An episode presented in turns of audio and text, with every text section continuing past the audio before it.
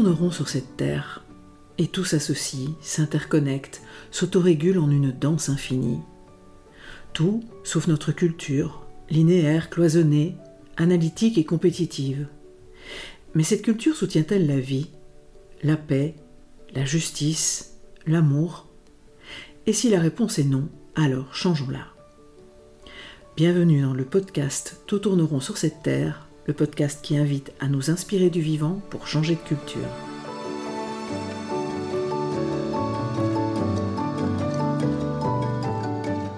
Je suis Marine Simon, grande amoureuse du vivant et facilitatrice en intelligence collective et gouvernance participative. Je suis aussi l'auteur de l'ouvrage collectif Tout tourneront sur cette terre, nous sommes les seuls à l'ignorer. Mon postulat y est que l'ensemble des crises que nous vivons actuellement est dû à notre représentation du monde, aux croyances qui sous-tendent notre culture et aux actions qui en découlent. Au cours de la première saison de ce podcast, nous avons exploré avec des chercheurs et chercheuses du vivant ce qui en fait les principes. Adossé à ces partages, la seconde saison a pour thème Bâtir une société humaine qui soutienne la vie. Ce podcast s'adresse à notre tête, mais aussi à nos sens et surtout à nos cœurs. Le montage et l'habillage sonore sont l'œuvre délicate de ma complice Caroline Irigouin, elle-même auteure du podcast Fréquence collective.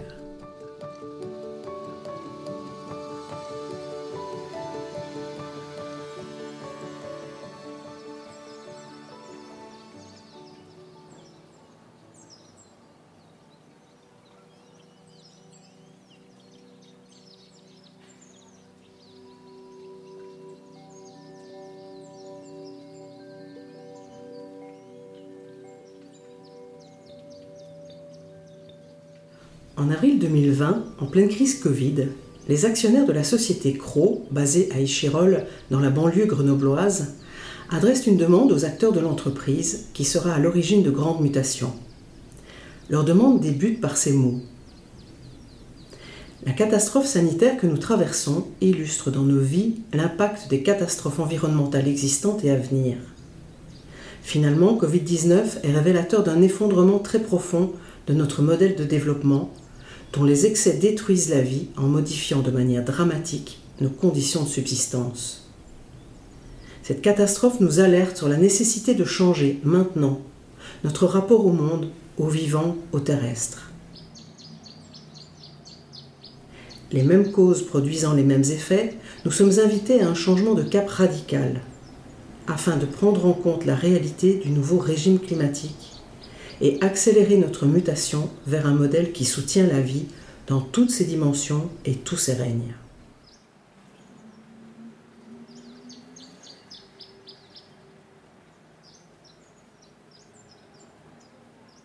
Face à la perte de repères extérieurs que nous allons immanquablement connaître, il conviendra de nous interroger chacun en profondeur sur ce qui est essentiel pour nos vies et pour la pérennité de l'entreprise. Qu'acceptons-nous de perdre? Que devons-nous sauvegarder? Que décidons-nous de transformer ou de retrouver? C'est la mise en mouvement à laquelle nous invitent ces catastrophes sanitaires et économiques. Et c'est là tout l'enjeu de définir une nouvelle stratégie basée sur la résilience, le renoncement et la restauration pour redessiner les contours de notre futur.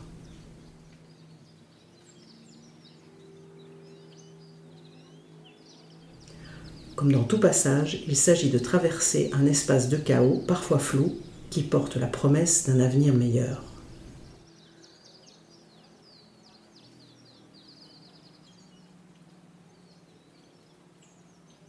Dans l'épisode précédent, nous avons, avec Perrine Hervé-Gruyer, fondatrice de la ferme Permacole du Bec et Loin, exploré la nécessaire transformation, là aussi, à engager aux sources de la production de notre nourriture face au départ à la retraite d'ici 2030 de la moitié des exploitants agricoles et des défis climatiques actuels et à venir. Comment, en recréant du faire et réfléchir ensemble par le biais de systèmes agraires solidaires, on pouvait imaginer un nouveau demain?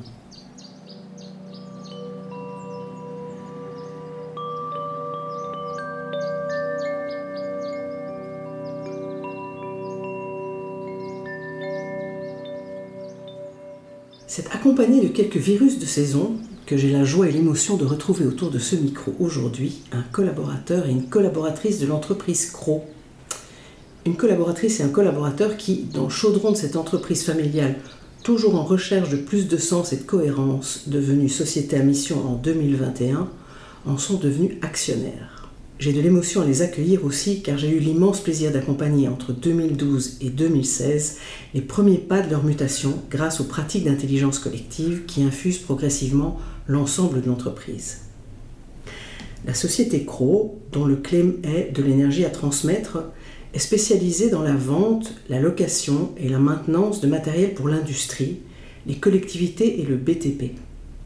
Ces activités concernent essentiellement la gestion chez les clients, de l'air comprimé, des systèmes de pompage et de groupes électrogènes. J'ai donc en face de moi Jessica Maître Cruzel, coordinatrice maintenance au pôle eau et système de pompage. Tu es aussi déléguée du personnel au CSE, Comité social et économique, et membre du comité de mission, qui est un des trois comités de gouvernance de l'entreprise. Bonjour Jessica. Bonjour Marine. Et Alexandre Mauriès, tu occupes la fonction de directeur marketing et communication tu es coordinateur de la responsabilité sociétale de l'entreprise et tu es comme Jessica délégué du personnel au CSE et membre du comité de direction, le troisième comité de gouvernance. Bonjour Alexandre. Bonjour Marine. Alors la question qui ouvre ce podcast est toujours la même. D'où as-tu envie de parler? De quel endroit de toi? De quel vécu? De quel moment dans ta vie? Et qui de vous deux a envie de commencer? Vas-y Alexandre. Ben Marine, je voudrais parler de la place que j'occupe aujourd'hui, que j'ai cherchée pendant, j'allais dire, toute ma carrière professionnelle. C'est une place où je peux allier mes valeurs personnelles et mes valeurs euh, professionnelles. Et c'est important pour moi d'avoir justement au sein de, de réussi ce, ce challenge que je, c'est une réussite que je souhaite à beaucoup, voilà, d'où je parle aujourd'hui. Et est-ce que tu peux en dire un tout petit peu plus sur ce qui font tes valeurs, sur ce, que sont tes valeurs Oui, tout à fait. En fait, euh, quand j'ai découvert la, société Cro, j'ai été, euh, euh, j'allais dire, surpris d'abord et après épaté par la confiance qui transpirait dans le, management de, la société, une confiance qui permettait à chacun ben, de de tenter des expériences, euh, d'avoir droit à l'erreur et euh, de permettre à, toutes et tous de se, réaliser. Moi, j'ai été aussi euh, séduit par l'engagement que j'ai pu voir dans les collaborateurs et dans le fait que chacun, chacune pouvait ben, justement entreprendre dans sa fonction avec euh, à la fois de l'audace, euh, tester des nouvelles choses, mais aussi euh, l'humilité de, cette boîte qui fait pourtant des choses que je qualifie moi d'extraordinaires. Et puis ce qui m'a surtout séduit, c'est la coopération. J'ai été frappé quand j'ai entendu Antoine Cros, le, le, président, directeur général de l'époque, me parler d'intelligence collective, de, de, partage dans euh, les, décisions et la possibilité euh, que chacun avait à s'exprimer. C'est quelque chose qui résonnait beaucoup euh, chez moi. Et puis il y avait cette notion, dernière valeur pour moi, la proactivité, où pour la culture cro, la proactivité, c'est choisir son, son futur et se donner les moyens d'y arriver. Et c'est quelque chose que euh, qui résonnait beaucoup euh, dans mon choix justement de quitter une autre vie professionnelle pour, euh, pour venir chez Crow. Donc voilà ce que c'est que d'aligner mes, mes valeurs avec celles de l'entreprise. Merci Alexandre. Et toi Jessica, tu as envie de parler d'où? Euh, et ben pour moi, avant d'arriver chez Cro, c'était compliqué d'allier bah, ma vie personnelle avec ma vie professionnelle, pouvoir récupérer mes enfants à l'école. Je finissais tard, je travaillais le samedi. C'est vraiment pas évident de les voir grandir et de les accompagner au quotidien. Et quand je suis arrivée ici, euh, de pouvoir adapter mes horaires à mon rythme de vie personnel, euh, voilà, ce fut bah, pour moi quelque chose d'extraordinaire. Euh, et du coup, aujourd'hui, j'arrive à allier justement le personnel, le pro, et puis le futur aussi, parce que les valeurs aussi, c'est penser aux générations futures, donc penser aussi à mes enfants, à ce qu'on peut leur apporter à travers ben, tout ce que je fais ici au quotidien, tout ce qu'on essaie de faire pour améliorer, pour s'améliorer aussi personnellement.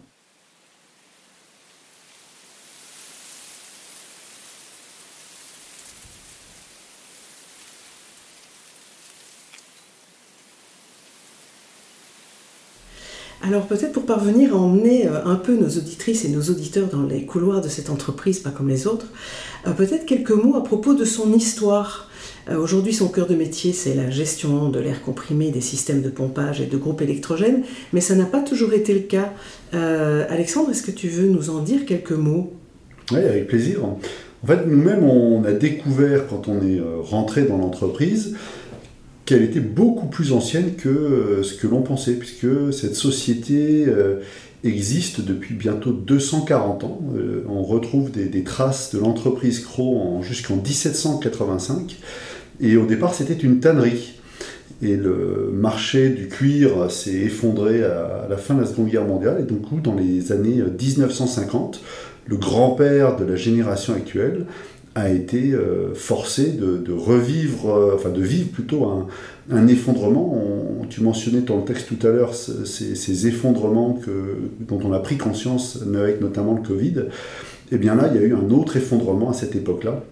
Donc la famille euh, c'est de quoi et d'où elle parle justement quand on, quand on évoque les effondrements. Donc le grand-père est reparti, euh, j'allais dire, à zéro et a reconstruit, euh, et donc trois générations après, eh bien voilà, on est quasiment en 65 dans, dans l'entreprise avec ces, ces, trois activités dont tu parlais. Donc ouais, une vieille dame, cette entreprise.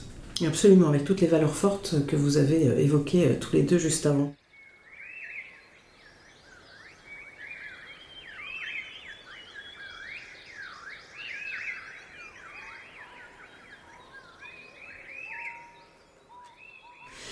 Euh, en ce qui me concerne, moi, je, quand je rencontre l'entreprise fin 2012, euh, à l'époque, c'est Antoine Cros, euh, son DG, qui me contacte parce qu'il souhaite développer une manière d'intégrer toutes les forces vives, toutes les intelligences qui existent dans l'organisation, dans la mutation et le pilotage de l'organisation. En fait, il rêve d'un management participatif et il, il cherche comment y arriver, en fait.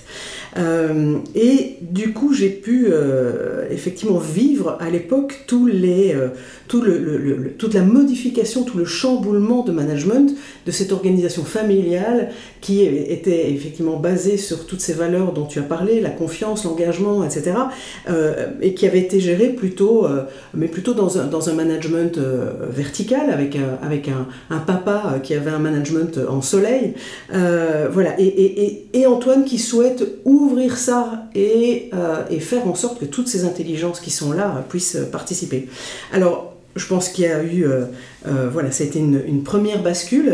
Chez Crow, on n'arrête pas de basculer tout le temps, mais voilà, est-ce que vous avez envie de, de rebondir, enfin, ou de, de, partager des choses par rapport à, ces bascules, ce qui était facile, difficile Jessica? euh, c'est vrai qu'effectivement, au tout début, c'était euh, une entreprise euh, très patriarcale. Et, là, on s'est ouvert vers quelque chose de très collaboratif, qui est en constante, l'entreprise est en constante évolution. je le vois rien qu'à mon poste. Hein. moi, quand je suis arrivée il y a 5 ans, l'assistante était une assistante. Elle faisait de la facturation, elle faisait voilà, des, des demandes de bons de commande uniquement. Et en peu de temps, là, en 5 ans, euh, je suis passée coordinatrice à pouvoir gérer la planification des techniciens, à pouvoir faire du chiffrage toute seule, à planifier. Voilà, il y, a plein d'autres choses, avoir du contact avec le client. Euh, et ça, c'est génial et ça a évolué très très vite. Et on voit vraiment que chacun a sa place, chacun a ses, responsabilités, chacun est où il se sent bien.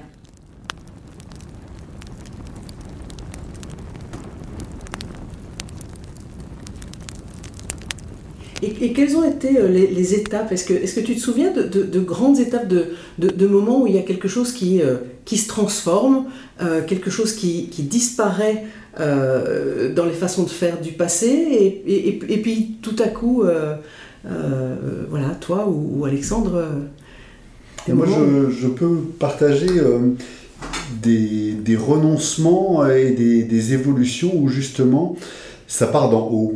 Et euh, ce qui m'a marqué quand j'ai euh, découvert euh, l'entreprise, c'est que j'ai écouté Antoine Cros, dont tu parlais tout à l'heure, qui était donc président directeur général, et qui disait le premier frein dans cette entreprise, c'est moi, le, chef d'entreprise. Et tant que je ne suis pas capable de transformer en moi quelque chose, eh bien, comment puis-je attendre de mes collaborateurs que quelque chose se transforme en eux ou avec eux?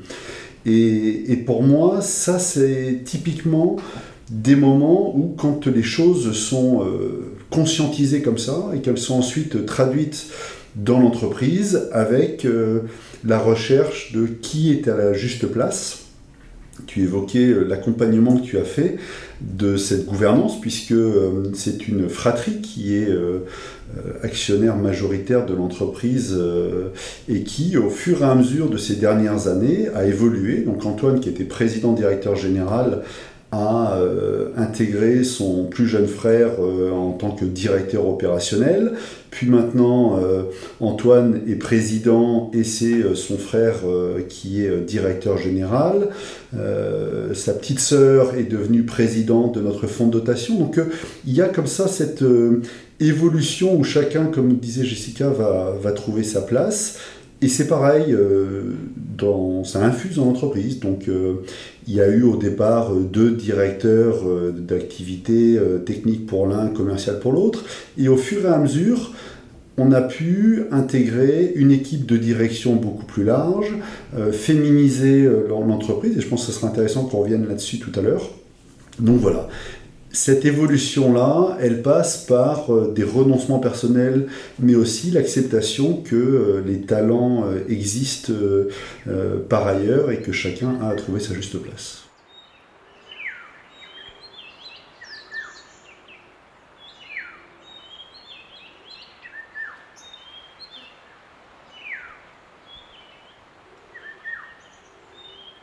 Absolument sa juste place et moi j'ai vu aussi son juste rythme parce que je pouvais voir effectivement euh, Antoine qui avait une vision comme ça de la transformation de l'organisation mais qui euh, à aucun moment ne, ne, pouvait l'envisager sans que l'ensemble des collaborateurs lui emboîtent le pas. Et donc, euh, et donc ça le, je, voyais que ça, le, ça lui faisait vivre pas mal de tensions en termes de rythme, mais aussi des tensions sur euh, le, question, la tension et le questionnement profond qu'il avait parce que en plus de toutes les valeurs que tu avais euh, que, que, vous avez euh, partagées il y avait le fait que lui était épris de nature mm. et qu'il arrivait avec ça et avec à quel point il avait à cœur de, de la protéger alors que finalement l'activité de l'entreprise impactait cette nature. Et donc je l'ai vu tout le temps dans ces, dans, ces, dans ces tiraillements entre le rythme de la transformation dont il aurait rêvé et, et le rythme qui était OK pour le vivant de l'entreprise, à quel rythme euh, ça pouvait avoir lieu, et puis euh, les, naissances, les émergences de choses qui arrivaient, qu'il n'attendait pas, mmh. euh, voilà, et, et, et de voir comment il comment, euh, comment il pouvait, euh, euh, lui mais tous ensemble, comment vous pouviez tous ensemble transformer le modèle pour le rendre moins impactant. et, alors c'est intéressant parce que tu évoquais le vivant, l'arbre est vraiment le, symbole dans notre manière de concevoir justement notre, notre culture avec l'aspect racinaire qui vient du coup chercher dans ces, nombreuses euh, décennies et même siècles d'expérience.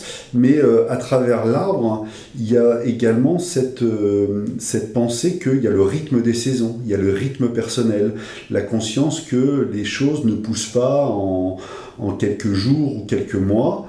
Et je pense que c'est parce que on a une culture comme ça qui cette vision sur le temps long, 240 hein, ans d'expérience cumulée dans la famille, aide à, relativiser et à comprendre que on ne peut pas faire advenir les choses à un rythme différent de leur nature profonde. Et effectivement, cette proximité de, la nature, euh, cette compréhension subtile de ces rythmes-là est vraiment au cœur du projet entrepreneurial de Croix.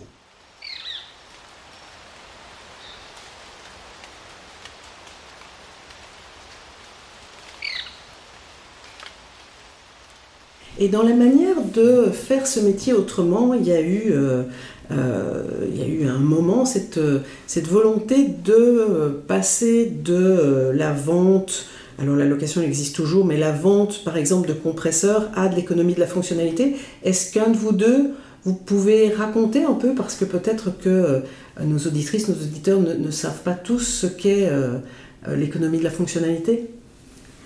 Alors là encore, ça, ça vient de ces, partenariats euh, forts avec le milieu euh, industriel local. Et donc un, premier client, à la fin des années 90, euh, n'a pas les moyens d'investir dans une centrale d'air comprimé et demande à Cro de réfléchir à une solution qui pourrait leur permettre de pouvoir remplacer leur centrale. Et c'est là que naît cette idée qu'en fait, un peu à l'image de notre utilisation euh, personnelle de l'électricité, aucun d'entre nous n'achète une centrale de, production électrique. On achète l'électricité telle qu'on l'a consommée. Eh bien, de la même manière, l'économie de fonctionnalité que nous proposons est de dire ce qui vous intéresse, c'est pas tant la machine qui va produire tel ou tel fluide, mais c'est vraiment l'utilisation de ce fluide. Donc, Cro va mettre à disposition ses propres matériels sur le site du client afin de produire qui un air comprimé avec euh, certains paramètres et euh, ratios énergétiques, qui euh, un volume d'eau avec telle et telle condition. Donc cette économie de fonctionnalité, elle vient dans ce souci de pouvoir mettre à disposition du client le, fluide qui est demandé, mais de réfléchir avec notre expertise à la meilleure manière de euh, gérer le matériel, d'allonger sa durée de vie, de choisir le remplacement de ses pièces, fort de notre compréhension du domaine d'activité euh, précis dans lequel on intervient. Oui, et si ma mémoire est bonne aussi, avec par exemple de la réinjection dans le système de chauffage des entreprises, de l'air chaud. Voilà, dans, Tout à fait, parce que tu le disais, on, a cette euh, complexité d'être à la fois conscient des enjeux environnementaux, mais en même temps de travailler avec des machines qui sont extrêmement polluantes, extrêmement euh, énergivores. Pour vous donner un ordre d'idée, la consommation énergétique d'un compresseur d'air est, pathétique au sens où vous mettez 100 en entrée et vous ne conservez à l'issue que 10. Et donc les 90% finalement de, de, consommation énergétique, de chaleur dont tu parlais, est fatale, elle est perdue. Et donc tout notre enjeu est de venir par des procédés techniques, par des études de, propres à l'installation du client, d'essayer de récupérer un maximum de cette énergie pour la restituer dans un processus de production, dans un processus de chauffage, dans un processus de stockage de, cette énergie. Et donc ça, ça fait également partie des, enjeux que nous euh, soutenons pour euh, aider à une moindre déperdition énergétique chez les clients.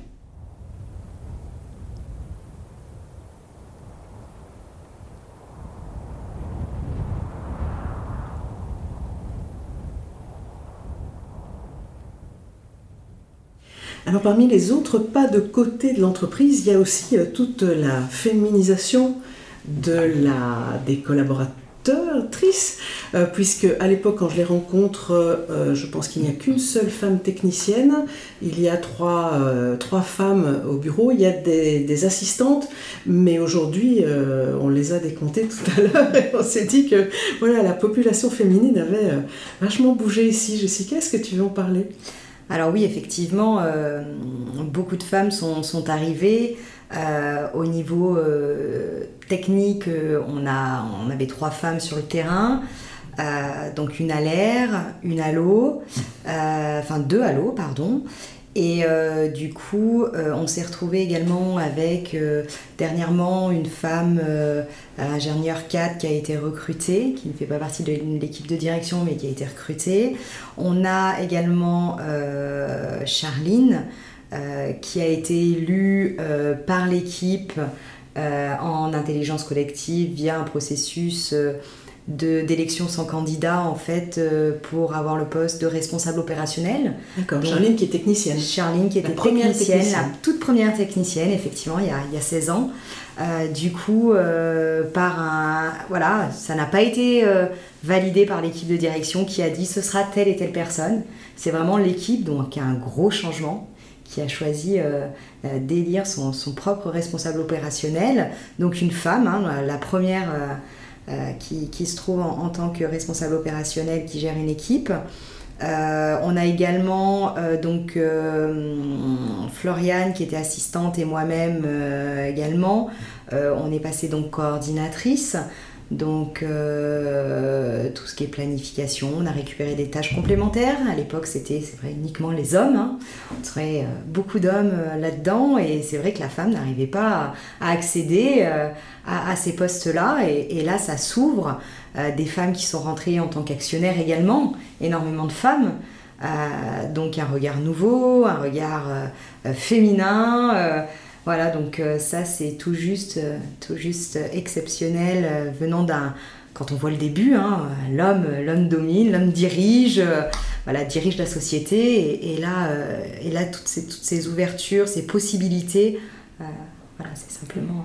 Absolument, et puis dans ce milieu industriel très très très technique, précédemment on était effectivement plutôt voilà, en présence d'un public extrêmement masculin et deux directrices quand même euh, membres du comité de direction. Donc là encore, euh, les, femmes ont euh, les manettes et ont des responsabilités décisionnelles et stratégiques.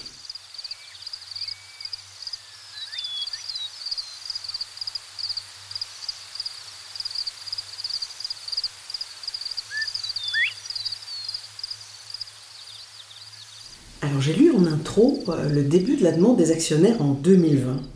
Et j'aimerais maintenant, euh, si, c'est OK pour vous, qu'on aborde les suites que vous avez données à cette demande. Alors je veux bien du coup euh, témoigner parce que moi j'étais, euh, j'allais dire, aux premières loges comme membre du comité de direction. Et quand nous avons reçu cette demande, elle se terminait avec le choix de transformer l'entreprise en société à mission.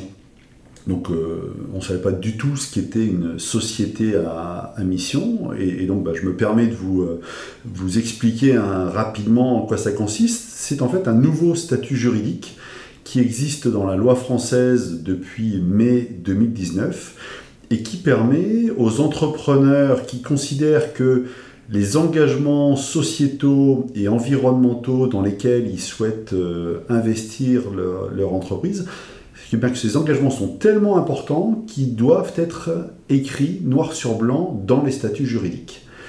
Et que pour s'assurer que l'entrepreneur va bien se donner les moyens de réaliser ses engagements, eh bien la loi lui impose d'ouvrir sa gouvernance à un cercle supplémentaire de gouvernance qu'on appelle le comité de mission, qui va être composé d'experts dans les métiers de l'entreprise qui vont venir euh, constater, vérifier, analyser, en ayant accès à la totalité des informations de l'entreprise, que l'entrepreneur se donne bien les moyens de réaliser ses engagements.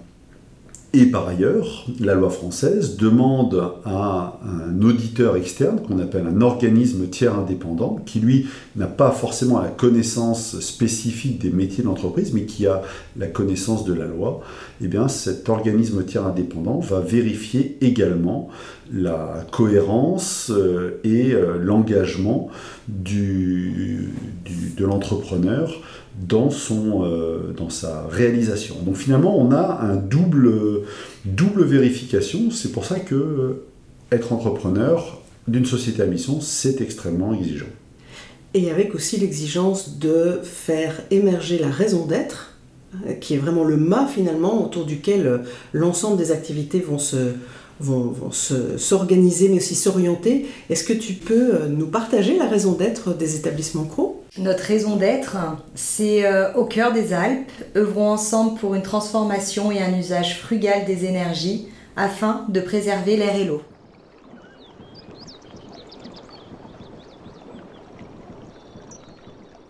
Bien, donc ça c'est entreprise à mission. Et donc euh, euh, comment ça s'est passé? Comment est-ce que ça s'est comment ça s'est déroulé ici? Comment ça s'est mis en place? Comment a été accueillie l'idée? Euh, voilà. Bah, je vais t'avouer quand même que ça n'a pas été évident, parce que c'est comme le petit extraterrestre qui arrive là. Les actionnaires familiaux euh, nous, disent voilà, on veut devenir société à mission, faut y aller, on va commencer le projet. Donc en fait, on a mené deux projets euh, en même temps, donc ça a été très lourd.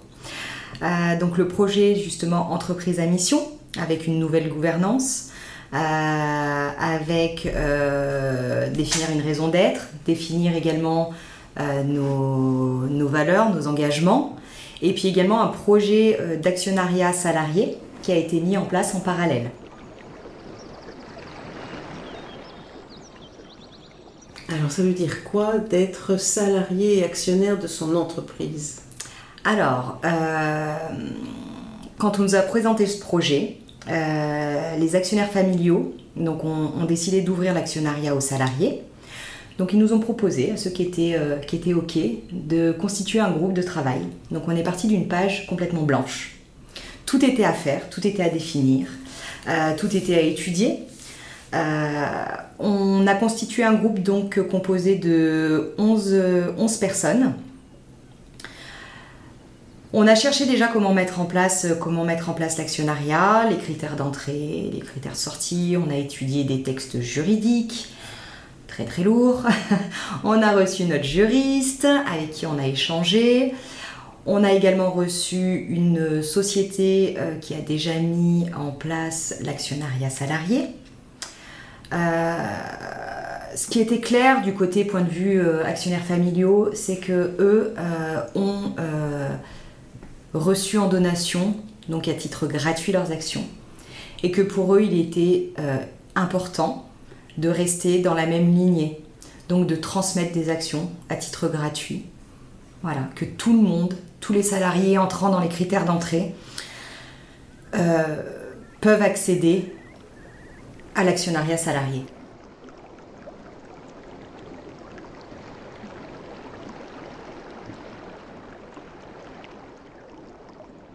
Voilà, que tout, le monde puisse être sur un pied d'égalité.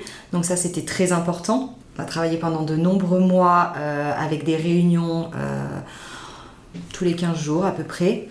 Euh, et donc on a défini tous nos critères, les critères d'entrée, de sortie.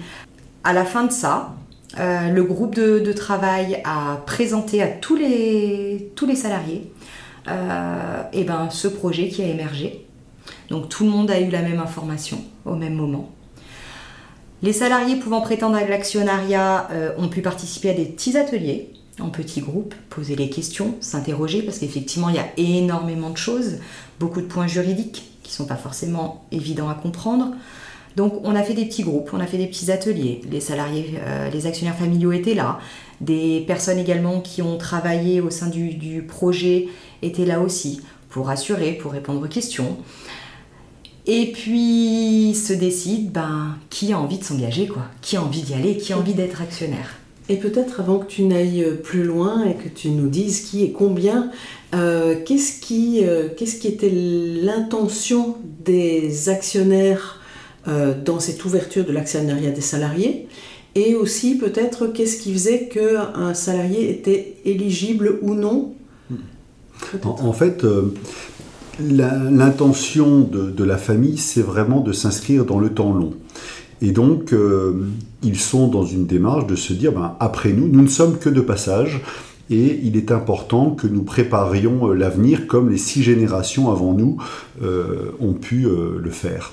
Et à ce titre-là, l'une des possibilités est que les collaborateurs puissent euh, être une solution euh, plus tard de, reprise de, de, la société.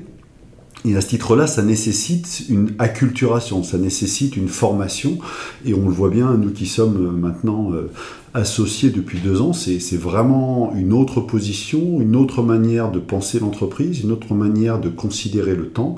Et on est bien content de pouvoir bénéficier de cette transmission de, culture. Et donc, euh, que l'on ne confonde pas, hein, il ne faut pas forcément, euh, pour devenir une société à mission, avoir un actionnariat salarié, mais comme on va changer les statuts juridiques, c'est l'opportunité de revoir au sein de ce statut juridique également la part d'actionnariat. Donc c'est ça qui a fait qu'on a travaillé sur ces deux projets, mais c'est vraiment deux actions euh, différentes et qui ne sont pas conditionnées l'une euh, par rapport à l'autre. Et donc, qu'est-ce qui fait aussi, merci pour cette explication euh, très claire, et donc, qu'est-ce qui fait les critères d'éligibilité? Qu'est-ce qui fait Est-ce que c'est une ancienneté? Oui, tout à fait. Alors du coup, il y a une ancienneté à avoir au sein de la, société.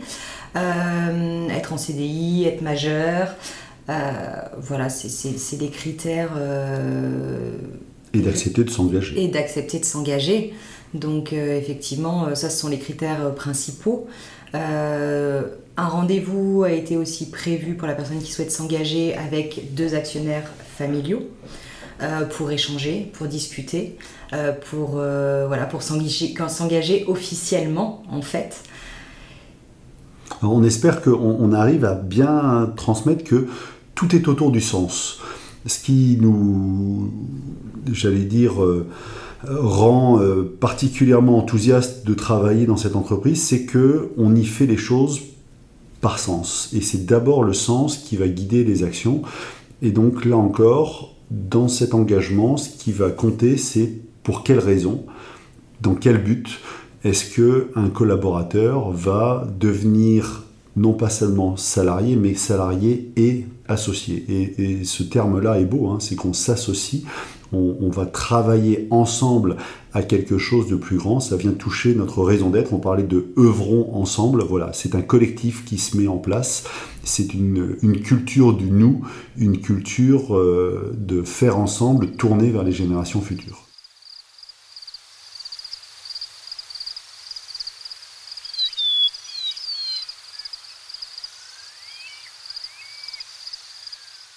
Alors, euh, d'après ce que vous m'avez raconté dans la préparation de ce podcast, euh, vous êtes 18 euh, collaborateurs à vous être associés aujourd'hui. et sur, parce qu'on n'a pas parlé du nombre de personnes ici, sur 65 collaborateurs. Et, vous deux, par exemple, qui avez passé le pas, quelle a été votre motivation principale? Pour moi, c'est simple, je suis totalement investie je me sens bien dans cette société. Donc pour moi, c'était naturel. J'ai travaillé dans le groupe de projet. Euh, je l'ai vu grandir, je l'ai vu mûrir, je l'ai vu ah bah, arriver à maturité, se dire ça y est, c'est le moment, on y va, quand on peut être actionnaire. Donc ça, c'est simplement, euh, simplement magique de se dire ça y est, c'est bon, on est arrivé au bout, on y va, on est actionnaire, on s'engage, on va pouvoir donner notre voix, on va pouvoir participer aux grands axes, aux projets qui sont donnés, savoir où on va tous ensemble pouvoir aussi donner mon mot, ma valeur, ce que je ressens, euh, voilà, pouvoir échanger et puis aller là où, où je ne vais pas habituellement. Hein. C'est vraiment quelque chose qui est extérieur, c'est quelque chose qui nous touche, qui nous remue, où on se dit oulala, là où on va, qu'est-ce qu'on fait, est-ce que là finalement c'est judicieux euh, Voilà, et travailler tous ensemble, collaborer comme ça, bah, c'est une expérience magique.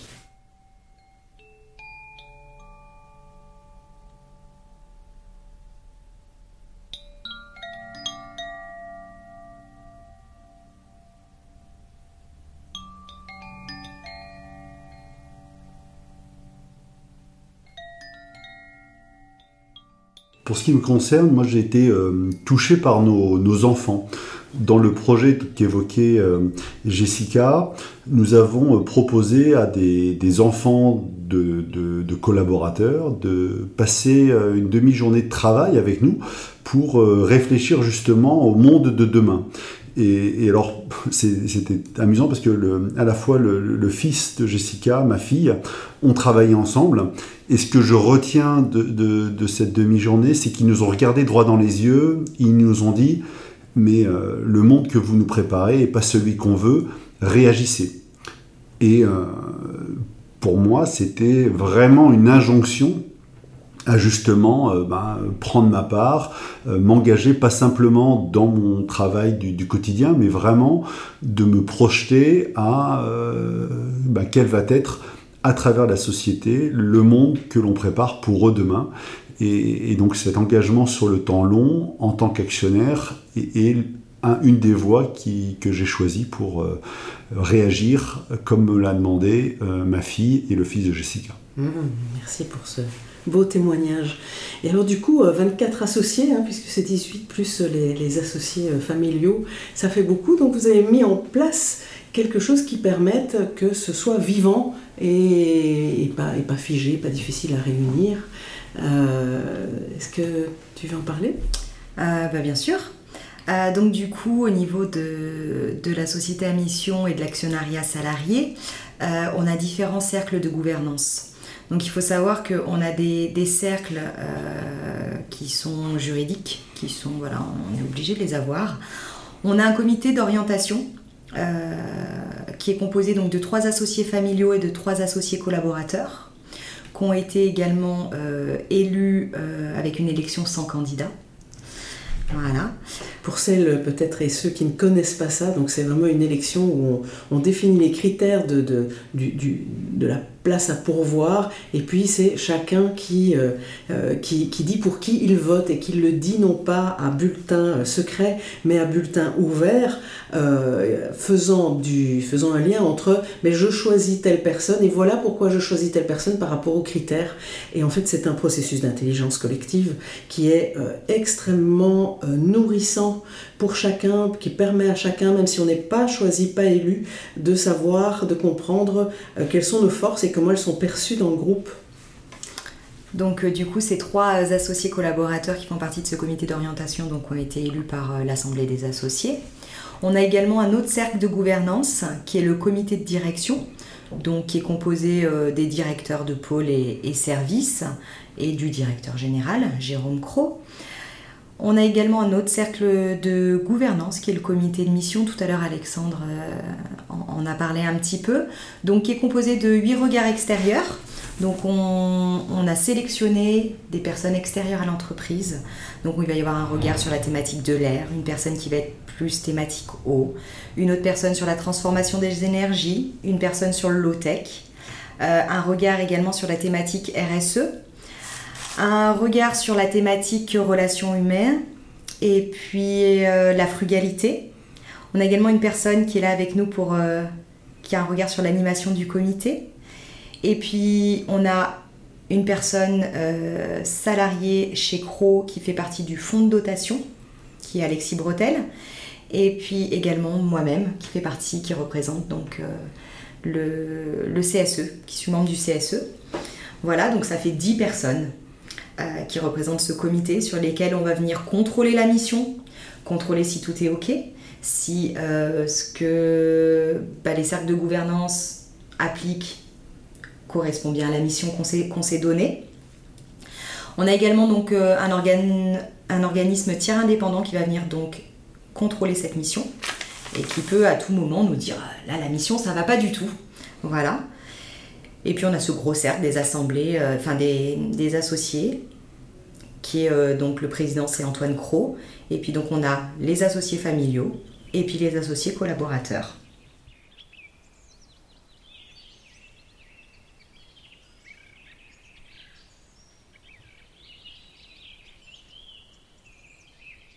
Et donc tous ces, tous ces cercles se réunissent régulièrement, s'entrecroisent parfois. Euh, c'est vraiment l'aspect euh, innovant de, ce modèle et je dirais assez passionnant, c'est que on, goûte ici à la richesse de la diversité. Vous l'avez euh, entendu, dans ces trois cercles de gouvernance que nous avons choisis, donc celui qui nous est imposé par la loi, c'est le comité de mission, les deux autres sont des, choix propres à l'entreprise CRO, eh bien chacun va venir apporter, contribuer au projet euh, global avec ses talents. Et c'est pour nous extrêmement exigeant, parfois aussi assez euh, inconfortable, parce que euh, mettez-vous à, la place de l'entrepreneur qui, euh, il y a 15 ans, était le seul à décider et qui aujourd'hui se retrouve à avoir toutes ces personnalités à animer, à prendre en compte, et puis à la fin, il faut quand même trancher. Donc voilà, on est dans cette découverte, on chemine, à notre rythme, avec euh, bien sûr des inconforts, avec des zones euh, qui restent encore à définir. Mais euh, voilà, c'est un peu l'aventure passionnante dans laquelle on, est actuellement, trouver sa place. Ok. Alors effectivement, toutes ces, tous ces rouages, hein, je vais les appeler comme ça, euh, permettent la gouvernance à l'interne. Et puis tu l'as évoqué quand même, euh, le fonds de dotation qui, qui, par contre est une initiative historique puisque ça existait déjà quand je les ai rencontrés en 2012, qui, qui partait, euh, je me souviens qu'Antoine disait, mais pour moi le fonds de dotation, on reçoit plein de choses de, du territoire, le territoire est important, on reçoit des ressources, on reçoit un tas de choses et c'est important pour nous de rendre. Et donc peut-être deux, trois mots sur ce fonds de dotation? Oui, alors la, petite anecdote qui est, assez belle, hein, surtout dans la, période qu'on vient de, vivre en France avec les, émeutes euh, récentes. Antoine revenait d'une randonnée un peu exigeante d'alpinisme en, montagne et euh, en revenant sur Échirol, il fait face aux émeutes des années 2010-2011. Et là, il se dit, mais c'est pas possible que moi, qui étais tellement nourri par la nature, tellement euh, euh, dans cette prise de recul, et, comment peut-on faire pour que cette jeunesse euh, puisse vivre cette, quiétude que j'ai pu avoir en étant en contact avec la nature? Et c'est là où est née l'idée que euh, le fonds de, dotation, qui est donc euh, un organe juridique indépendant de CRO, géré par des collaborateurs et des actionnaires, va venir euh, investir dans des associations locales. Et en l'occurrence, au départ, c'était pour justement aider à l'insertion des jeunes, aider à la, santé de... Donc on a travaillé typiquement avec le, CHU de, de Grenoble et aider aussi à euh, l'environnement avec euh, des, associations locales comme Cultivons euh, nos toits par, par exemple.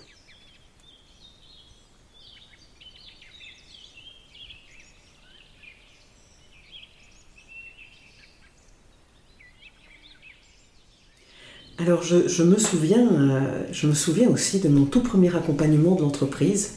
C'était à l'occasion de ses 60 ans qui ont été euh, l'occasion de passer deux jours tous ensemble et toutes ensemble à la montagne pour euh, fêter cet anniversaire, mais aussi annoncer la bascule souhaitée par Antoine et vivre une première expérience en intelligence collective. Donc on est là en 2013, il y a dix ans. Et pour faire sentir, au sens propre du terme, à tous ceux et toutes celles qui étaient réunis là, donc tous les collaborateurs, euh, les éléments qui étaient au cœur du métier de l'entreprise, Antoine nous a fait boire très lentement un verre d'eau il nous a amené à, sentir couler dans notre gorge.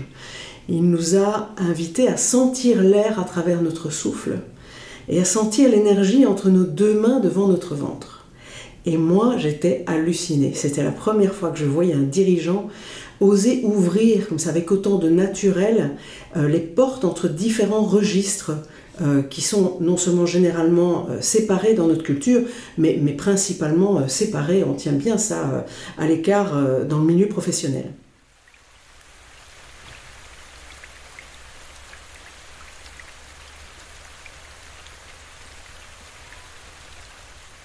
Alors je, sais Antoine, très inspiré par le processus du travail qui relie, que j'ai déjà évoqué dans un épisode précédent, euh, à quel point pour lui ne pas séparer les choses, le vécu sensitif de l'activité professionnelle, le lien social de l'activité financière, euh, est vraiment fondateur ici. Et aujourd'hui, on a dit que 18 collaborateurs et collaboratrices sont devenus associés engagés comme actionnaires pour déployer la mission de CRO. Euh, Jessica, est-ce que tu peux nous raconter comment se passe le processus d'entrée en actionnariat? Donc oui, bien sûr, donc le processus d'entrée en actionnariat des salariés, on se retrouve en pleine nature. commence par une marche silencieuse.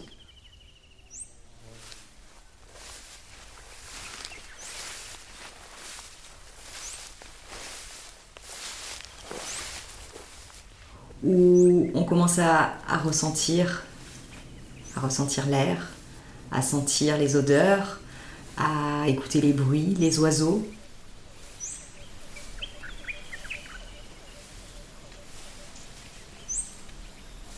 Et on est comme ça en marche silencieuse, euh, à ressentir bah, tout ce qui nous entoure. Et, euh, on s'installe, en général, euh, au milieu de la forêt. On se met tous en rond. Et, et là, on allume, on allume le, le feu des enfants. Peut-être Alexandre, tu peux peut-être nous évoquer, expliquer ce qu'est le feu des enfants? Oui, en fait, Antoine rappelle pendant qu'on est en train de constituer ce, cercle que les tribus amérindiennes avaient l'habitude, lorsqu'elles palabraient, de, et prenaient des décisions importantes, de faire le feu pour la septième génération, pour symboliser la présence de la septième génération en disant ce qui va se décider ici va avoir des conséquences sur la septième génération et donc on les représente ici pour avoir bien conscience que notre décision va les impacter.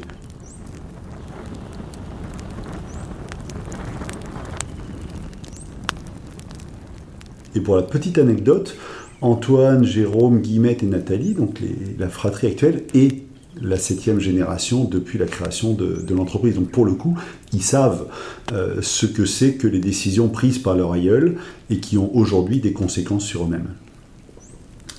Donc du coup, une fois tous réunis autour de ce feu des enfants, euh, chacun parle quand il le souhaite, quand son, cœur lui dit de parler. Euh, et exprime pourquoi aujourd'hui il veut s'engager en tant qu'associé.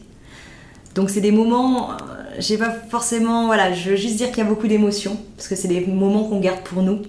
C'est des moments où on n'a pas de téléphone. C'est des moments où on se retrouve juste nous, avec nous-mêmes, euh, avec les personnes qui sont autour de nous, avec la nature.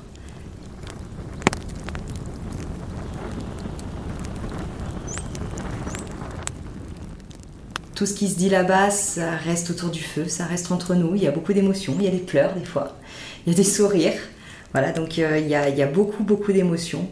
Euh, et, c'est quelque chose qui lie, qui lie le groupe, mmh. et je pense qui, crée énormément de liens.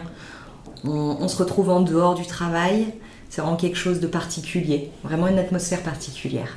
Mais un vrai rituel fondateur en fait. Tout à fait. Ça n'aurait pas, pas, le même sens si euh, vous entriez euh, dans un bureau et vous signiez en, en bas d'un document je suis d'accord d'être actionnaire. Tout à fait. Euh, et, surtout, c'est aussi l'opportunité pour les nouveaux actionnaires d'entendre l'engagement des anciens actionnaires parce que les actionnaires, je, pense notamment au, papa de, de, de, la génération actuelle qui est avec nous, se réengage chaque année et nous redit ce que c'est que d'être actionnaire pour lui euh, également.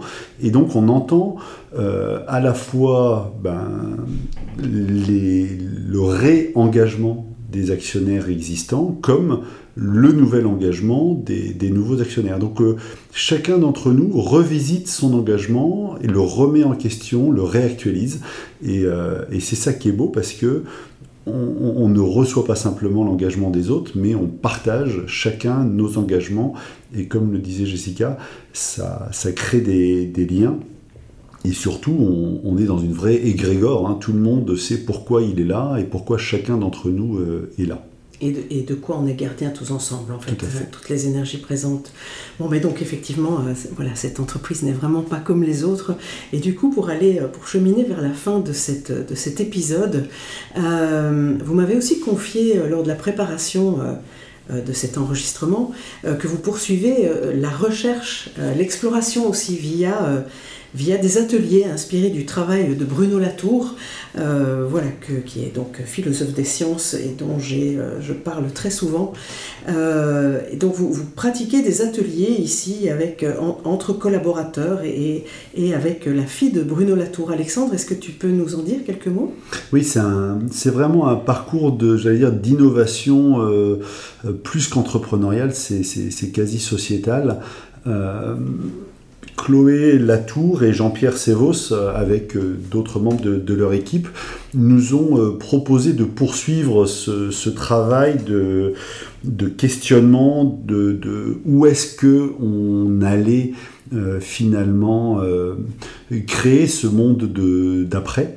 Et nous amener à, à enquêter, à venir euh, poser une question qui nous, qui nous tient euh, profondément à cœur, que ce soit personnellement ou dans l'entreprise, et de venir justement identifier quels sont nos potentiels alliés, quels sont au contraire les obstacles auxquels il faut qu'on se prépare, comment est-ce que l'on peut venir euh, exprimer une, une demande à l'un comme à l'autre, comment est-ce qu'on peut également utiliser euh, ce qu'on pourrait appeler des, cercles politiques, c'est-à-dire euh, le fait que si moi je fais passer ma demande par toi Marine, eh bien tu vas pouvoir ensuite euh, influer et faire évoluer cette demande en la transmettant à, Jessica. Et on est ainsi dans une, une sorte de cartographie qui va nous amener à mieux prendre conscience des interdépendances, des liens que l'on a les uns avec les autres, à identifier justement lorsqu'on partage ces, questionnements, euh, eh bien que l'on n'est parfois pas tout seul, et ce qui est fondamental hein, dans la société actuelle, on a plutôt tendance à, se replier sur soi ou à croire qu'on est euh, tout seul dans notre bateau. Là, pas du tout, au contraire, on, on identifie justement de nouveaux alliés, on s'aperçoit que quelqu'un qui était considéré comme un obstacle, était par malentendu euh, cet obstacle-là, mais que finalement on partageait ces mêmes aspirations. Et, du coup on, peut mieux avancer ensemble et euh, prendre conscience de l'environnement, des, liens que l'on a et non pas des nœuds que l'on pouvait euh, présupposer au départ euh, entre, nous. Donc voilà, c'est une expérimentation qui est toute nouvelle. Ils n'avaient jamais mis ça en place au sein d'une entreprise. On est encore en cours de ce, processus mais c'est assez passionnant, là encore, de faire de, l'innovation et de voir combien euh, le message dont je parlais tout à l'heure, euh, je suis le premier frein dans l'entreprise, et tant que quelque chose ne change pas en moi, eh bien, ça ne peut pas changer à l'extérieur. Et bien voilà, on prend conscience individuellement que là encore, c'est d'abord ce travail personnel qui va nous permettre collectivement de changer les choses.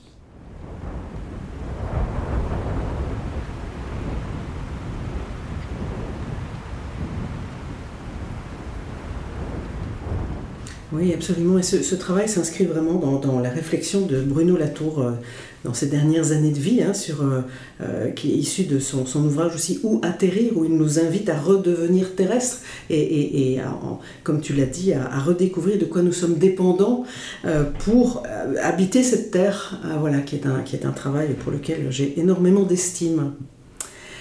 Bien, eh bien Jessica et Alexandre, euh, est-ce que vous voulez rajouter quelque chose pour clôturer cet épisode? Moi je dirais que notre objectif n'est pas de, de dire qu'il y a une voie, que ce soit la société à mission, l'actionnariat salarié, mais d'exprimer que il y a des possibles et que lorsque on se questionne pour identifier nos possibles qui nous correspondent ici et maintenant, eh bien, on s'aperçoit que euh, on, reçoit énormément en retour. Et donc, euh, ben, c'est possible. Euh, ils dépendent de nous, ils dépendent de nous de les libérer, ils dépendent de nous de les accueillir et d'avoir cette confiance que grâce à eux, on peut vraiment euh, transformer son environnement. Voilà, c'était euh, le sens de ma participation aujourd'hui. Juste ton mot de la fin est parfait. Merci Alexandre.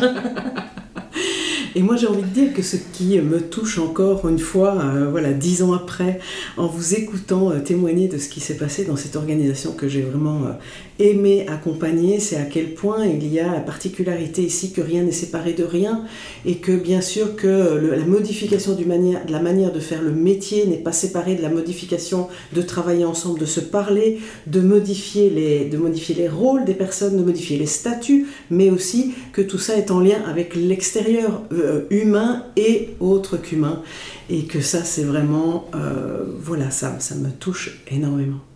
Merci Alexandre. Merci Jessica. Merci, Merci Merci les auditeurs et les auditrices. À bientôt.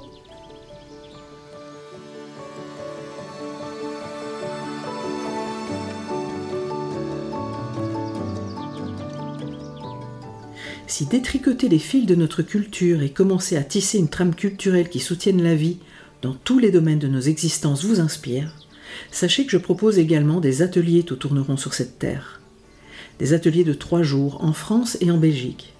Vous en trouverez les informations dans le texte de présentation sous cet épisode. Au plaisir de tisser avec vous.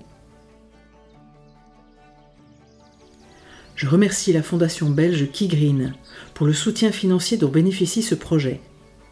La mission de la Fondation, créée en hommage à sa fondatrice Arlette de Tombeur, est de contribuer à la transition écologique et de soutenir des projets encourageant de nouvelles pratiques respectueuses des hommes et de l'environnement.